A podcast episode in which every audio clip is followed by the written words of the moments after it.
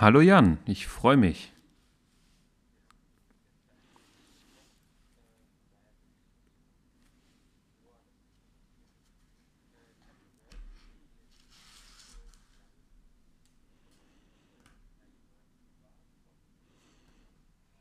Ja, die ist am 30. September ähm, in die Synagoge eingebracht worden in Erfurt. Und dort wurde, wenn ich mich äh, recht entsinne, auch der letzte Buchstabe geschrieben. Es ist ja jetzt gerade dieses Festjahr 1700 Jahre jüdisches Leben in Deutschland, in Thüringen sogar noch 900 Jahre jüdisches Leben in Thüringen. Ähm, das wird also alles begangen und als Geschenk haben sich die beiden christlichen Kirchen, also die katholische und die evangelische, überlegt, sie schenken der Landesgemeinde eine neue Torahrolle. Das Besondere dabei ist, die sind natürlich extrem teuer, weil sie per Hand von einer Person geschrieben werden. Und das dauert meistens so ein Jahr oder drei oder so. Ähm, genau.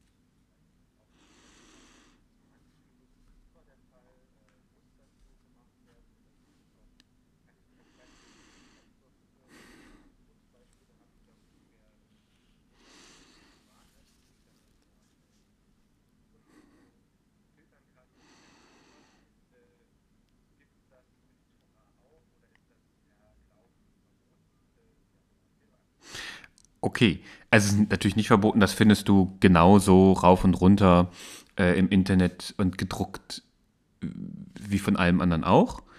Und Torah ist hier in dem Fall auch tatsächlich im engeren Sinne gemeint. Also da geht es um das, was man als fünf Bücher Mose kennt.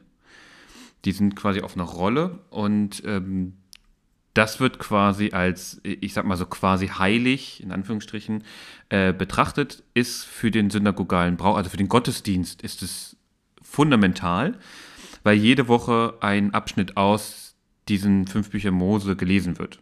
Und dieser Zyklus geht äh, ein, wenn ich, mich, wenn ich jetzt nicht ganz auf dem Schlauch stehe, ein Jahr. Und dann hat man das quasi durchgelesen und fängt wieder von vorne an.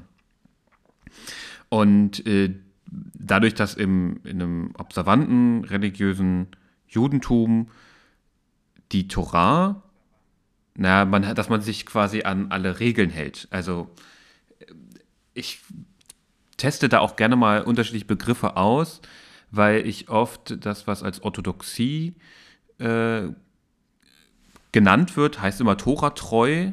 Ähm, das ist richtig, aber heißt natürlich auch immer, dass alle anderen irgendwie weniger, weniger jüdisch vielleicht sogar sind. Also ich finde, da, da, da, bin ich selber noch in einem Findungsprozess, wie ich das gut, gut ausdrücken kann und ich äh, fand das gerade ähm, letztens äh, ziemlich einleuchtend. Naja, mir geht es auf jeden Fall darum zu sagen, dass diese Torah, diese fünf Bücher Mose, gelten als ähm, ja, das quasi das Wort Gottes, was Moses äh, empfangen hat und auch aufgeschrieben hat. Und deswegen hat es einen besonders herausstehenden Charakter. Ähm, wenn die Torah-Rollen, also die sind tatsächlich auf Pergament geschrieben auch von Hand. Und in dem Fall für diesen Gebrauch muss es von Hand geschrieben sein. Und das wird halt von speziell ausgebildeten Männern in der Regel. Es gibt wohl auch schon die ersten einigen wenigen Tora-Schreiberinnen, aber auf jeden Fall nicht in der Orthodoxie und noch weiter konservativ. Und die schreiben das eben von Hand. Da gibt es bestimmte Federkiele und also ganz viele Vorschriften, wie das gemacht werden darf. Und die schreiben die dann und deswegen sind sie tatsächlich auf einer, auf einer Rolle. Ne? Heißt nicht nur wirklich nur, nur so aus Spaßrolle, sondern sie sind tatsächlich aufgerollt auf Pergament.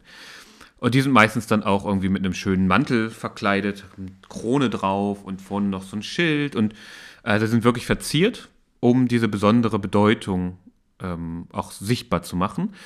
Und die stehen dann in der Synagoge meistens quasi ähm, im sogenannten Tora-Schrein. Da werden die aufbewahrt mit einem, mit einem Samtvorhang oder sowas davor und werden dann immer zum Gottesdienst hervorgeholt.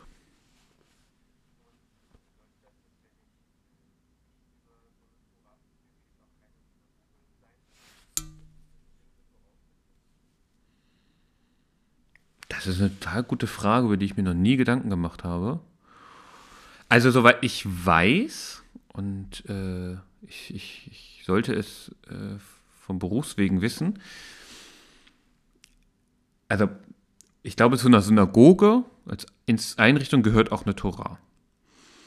Es kann natürlich sein, dass du dir nicht immer eine leisten kannst, so eine Torah-Rolle. Die kosten ja ein paar 10.000 Euro, also 10.000 bis 30.000 Euro kann man da gut rechnen.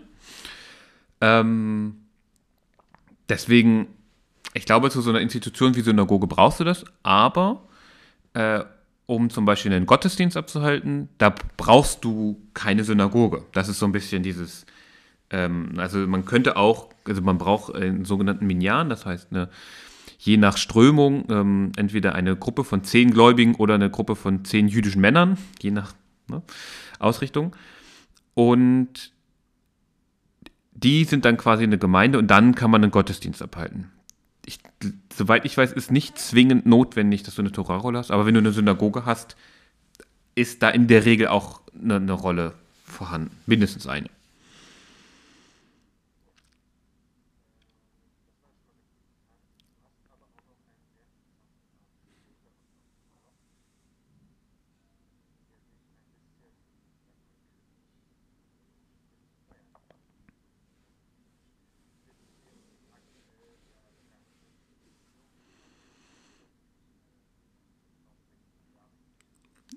1700.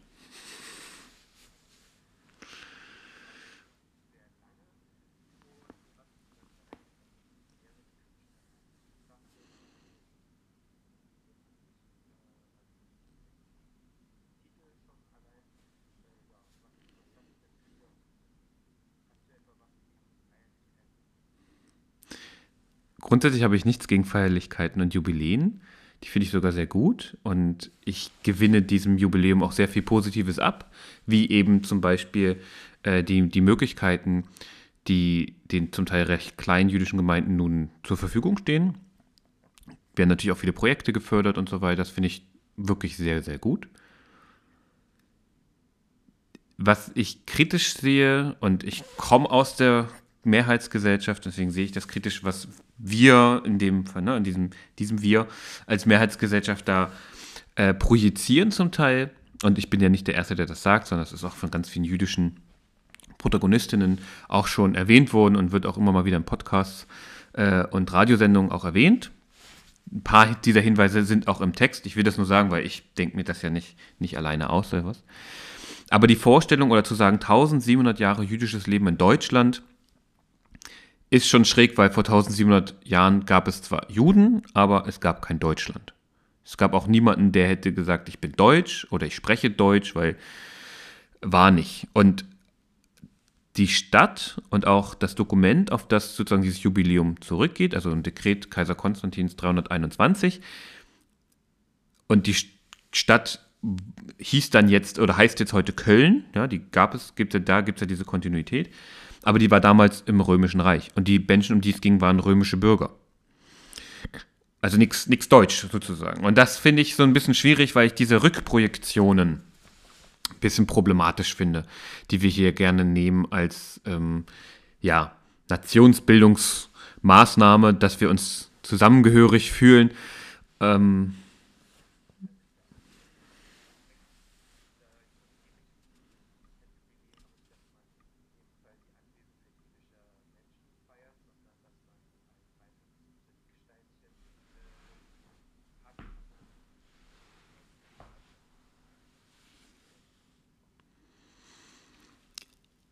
Ja, würde, widerspricht aber so ein bisschen ja eigentlich äh, den, den, also sowieso den historischen Fakten, aber auch in diesem speziellen Fall. Ne? Also es geht ja eigentlich um etwas in einem anderen Land, nämlich dem Römischen Reich.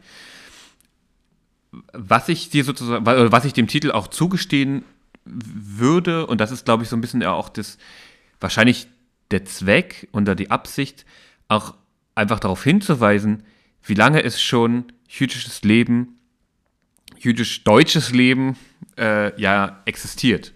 Also wahrscheinlich gibt es Judentum schon länger in den deutschen Landen, als die meisten unserer Vorfahren hier leben. Ja, und je nachdem, wie man das kontinuitätsmäßig alles ansieht, es gibt natürlich ganz, also diese jüdische Geschichte in den deutschen Landen oder in Europa ist ja extrem bewegend äh, und bewegt. Ähm,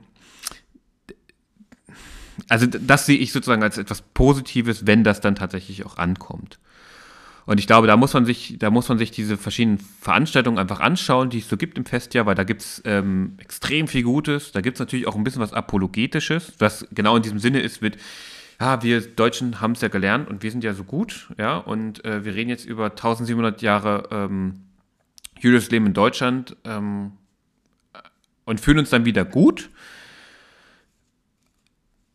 Aber, und das ist das, was ich sozusagen, der Text ist ja schon ein bisschen älter, was ich selbstkritisch natürlich auch schon ein bisschen sagen würde zu dem Text, ist, dass wirklich deutlich mehr Veranstaltungen auch kritisch sind und damit umgehen, äh, als ich es am Anfang vermutet hätte.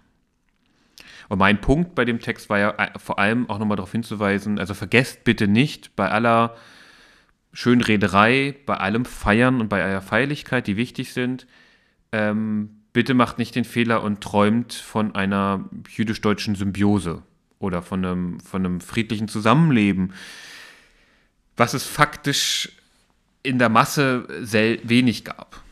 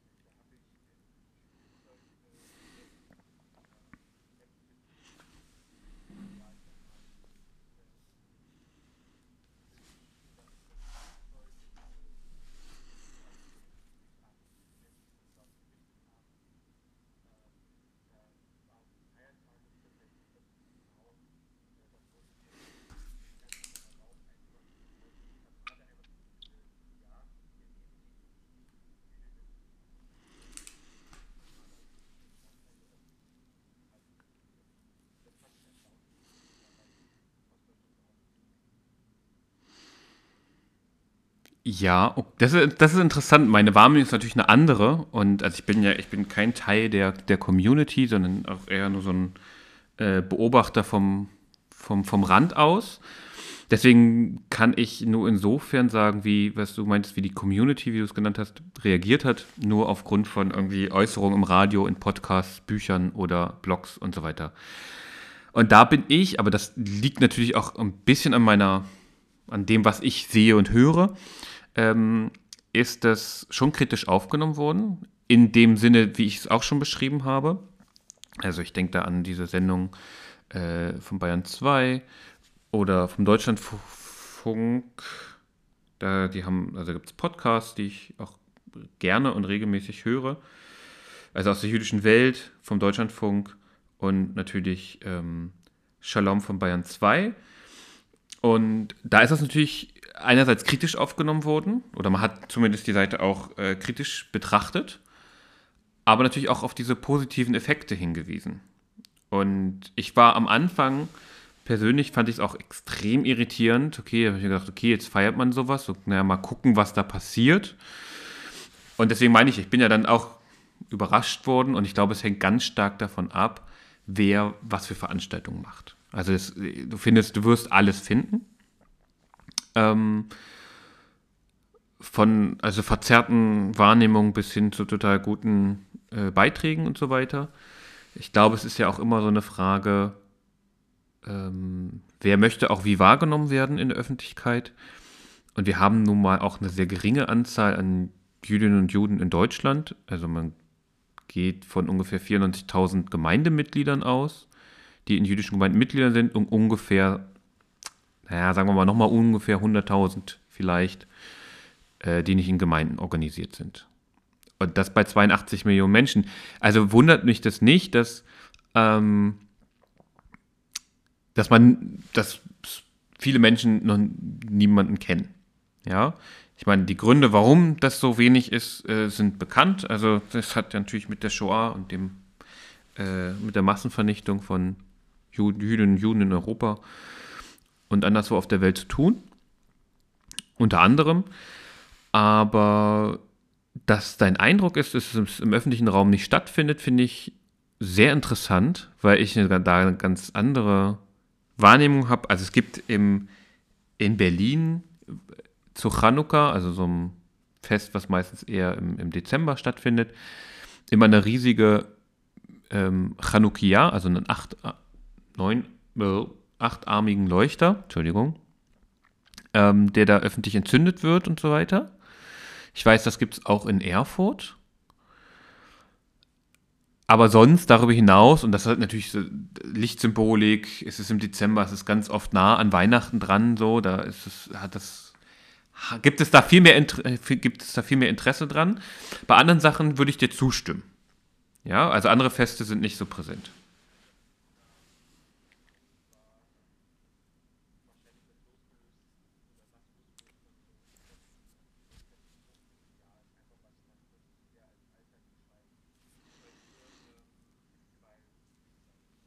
Da wirst du nichts, da wirst du nichts irgendwie finden in Geschäften oder so. Da, da musst du schon genau wissen, wo ist hier ein koscherer Supermarkt oder wo gibt es diesen Tipp, äh, um da dann hinzugehen. Ja, das ist, aber ich glaube, die USA, in den USA ist entweder die größte jüdische Community der Welt oder die zweitgrößte. Das ist, glaube ich, immer ziemlich nah mit Israel sozusagen konkurrieren, die beiden ja. Ähm, und dann gibt es ja natürlich auch nochmal Ballungszentren, wo halt mehr Jüdinnen und Juden leben. Und ich glaube, deswegen ist das äh, eine andere Nummer. Es ist ja auch, und du siehst es in der Populärkultur, viel stärker verankert. Also Friends, in Friends haben wir jüdische Charaktere. Ähm, in Big Bang Theory gibt es, bin ich mir gar nicht sicher, ob der Charakter jüdisch ist, aber eine Schauspielerin ist jüdisch und versteckt das auch insofern nicht, ja. Ähm, und in vielen Filmen kommen halt Jüdinnen und Juden einfach normal vor. Die sind halt auch jüdisch. In deutschen Filmen habe ich das so noch nicht erlebt, nenne ich, sage ich mal.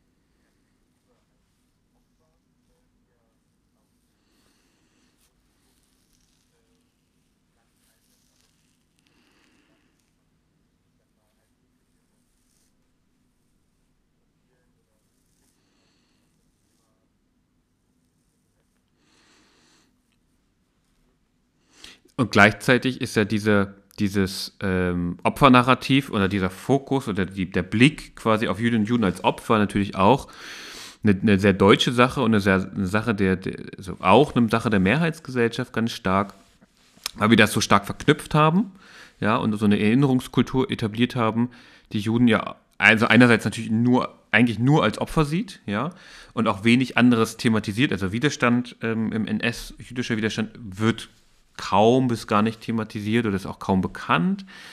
Und gleichzeitig äh, trifft ja dieses, dieser Blick ja auch eine Generation, eine zweite Generation, beispielsweise sowjetische Einwanderer, ähm, die natürlich die, die, die einen ganz anderen Narrativ haben. Die haben in der Roten Armee Auschwitz befreit. Ähm, und oder ähm, Einwanderer aus sephardischen oder misrachischen, also ähm, nordafrikanischen, spanischen äh, Hintergründen, die auch ganz anders mit diesem Thema sozialisiert oder ähm, verbunden sind. Und natürlich ist, gibt es eine, würde ich zumindest sagen, äh, eine Verbindung von Jüdinnen und Juden durch diesen gerichteten Versuch der Auslöschung. Aber mh, die Leute haben halt auch gelinde gesagt keinen Bock mehr, nur noch so, so wahrgenommen zu werden. Es gibt ja diese junge, jüngere, jüngere, junge Generation, jüngere Generation, die sich da ja auch massiv gegen, gegenstemmt und sagt, wir haben hier noch andere Dinge zu sagen und wir haben hier noch andere Dinge vorzubringen, reduziert uns nicht darauf. Und ich glaube, das ist halt ganz wichtig und ja, ich glaube, solche, die Veranstaltung gibt es auch innerhalb dieses Jahres und ich hoffe mir einfach, ähm, dass der Artikel natürlich auch so ein bisschen dazu beiträgt und auch ein bisschen sensibilisiert, aber dass wir ein bisschen zu mehr Gelassenheit kommen miteinander und vielleicht auch zu mehr Verständnis. Und dafür sehe ich zum Beispiel ganz viele Projekte total positiv und hoffe, dass die auch lange bleiben. Also bei YouTube äh, gibt es ja auch äh, einen, einen, Kanal dieser Themen, dieses Themenjahres. Das hat, hat glaube ich, so eine komische Abkürzung. Ähm, und dort gibt es beispielsweise auch immer jetzt ein Figurentheater, was sich an Kleinkinder richtet oder kleine Kinder richtet, die einfach jüdische Feste erklärt. Mit so einem Theater. Und ich musste mich dran gewöhnen, weil ich das noch nicht kannte und ich fand es ein bisschen schräg am Anfang, aber eigentlich finde ich es eine total schöne Idee, weil das bleibt und das kann vielleicht auch benutzt werden, um den eigenen Kindern, Kindern in der Schule oder im Kindergarten mit sowas überhaupt erstmal in Berührung zu bringen. Und ich würde sagen, es geht hier gar nicht so unbedingt darum, oder nicht, es geht auch um das Judentum, ganz klar, aber einfach die Erfahrung, dass es andere Traditionen gibt, dass es eine andere Art zu leben gibt, finde ich total wichtig, weil wir das, und ich schließe mich da auch mit ein, einfach im Prinzip nie sehen, ja, nie mitkriegen und uns also auch nicht vorstellen können, wie ist es als Jüdin zu leben, wie ist es als Muslim zu leben, wie ist es als Sikh zu leben oder als Bahai. Und wenn das so weit von unserer Vorstellungswelt weg ist, hab, befürchte ich, dass wir uns auch immer wenig oder schlechter in das Gegenüber hineinversetzen können und deren Bedürfnisse und Wünsche und. Vielen Dank. Den kann ich dir in einer Sekunde sagen. Der Channel heißt 2021 JLID. Also es ist tatsächlich die Zahl 2021 und dann einfach ein Großbuchstaben JLID. Ähm, ist quasi der für das jüdische Leben in Deutschland. Ähm, und dort gibt es unter anderem eben dieses Bubales Puppentheater und noch ein bisschen was anderes. Ich glaube, Abrufe kann das gut gebrauchen. Ich, mich wundert es wirklich, dass äh, zum Beispiel Purim nur 700 Aufrufe hat, wie ich hier sehe. Aber vielleicht werden das ja jetzt ein paar mehr. Ist auf jeden Fall auch Bildungsfernsehen. Auf jeden Fall. Das tun wir. Vielen Dank, Jan, und auch an alle Zuhörerinnen und Zuhörer. Schaltet gerne wieder ein und ich freue mich auf das nächste Mal. Bis dann. Das war Undogmatisch, der Podcast für Politisches. Mehr zum Lesen gibt's auf undogmatisch.net oder im Helikon Newsletter der Undogmatisch Redaktion.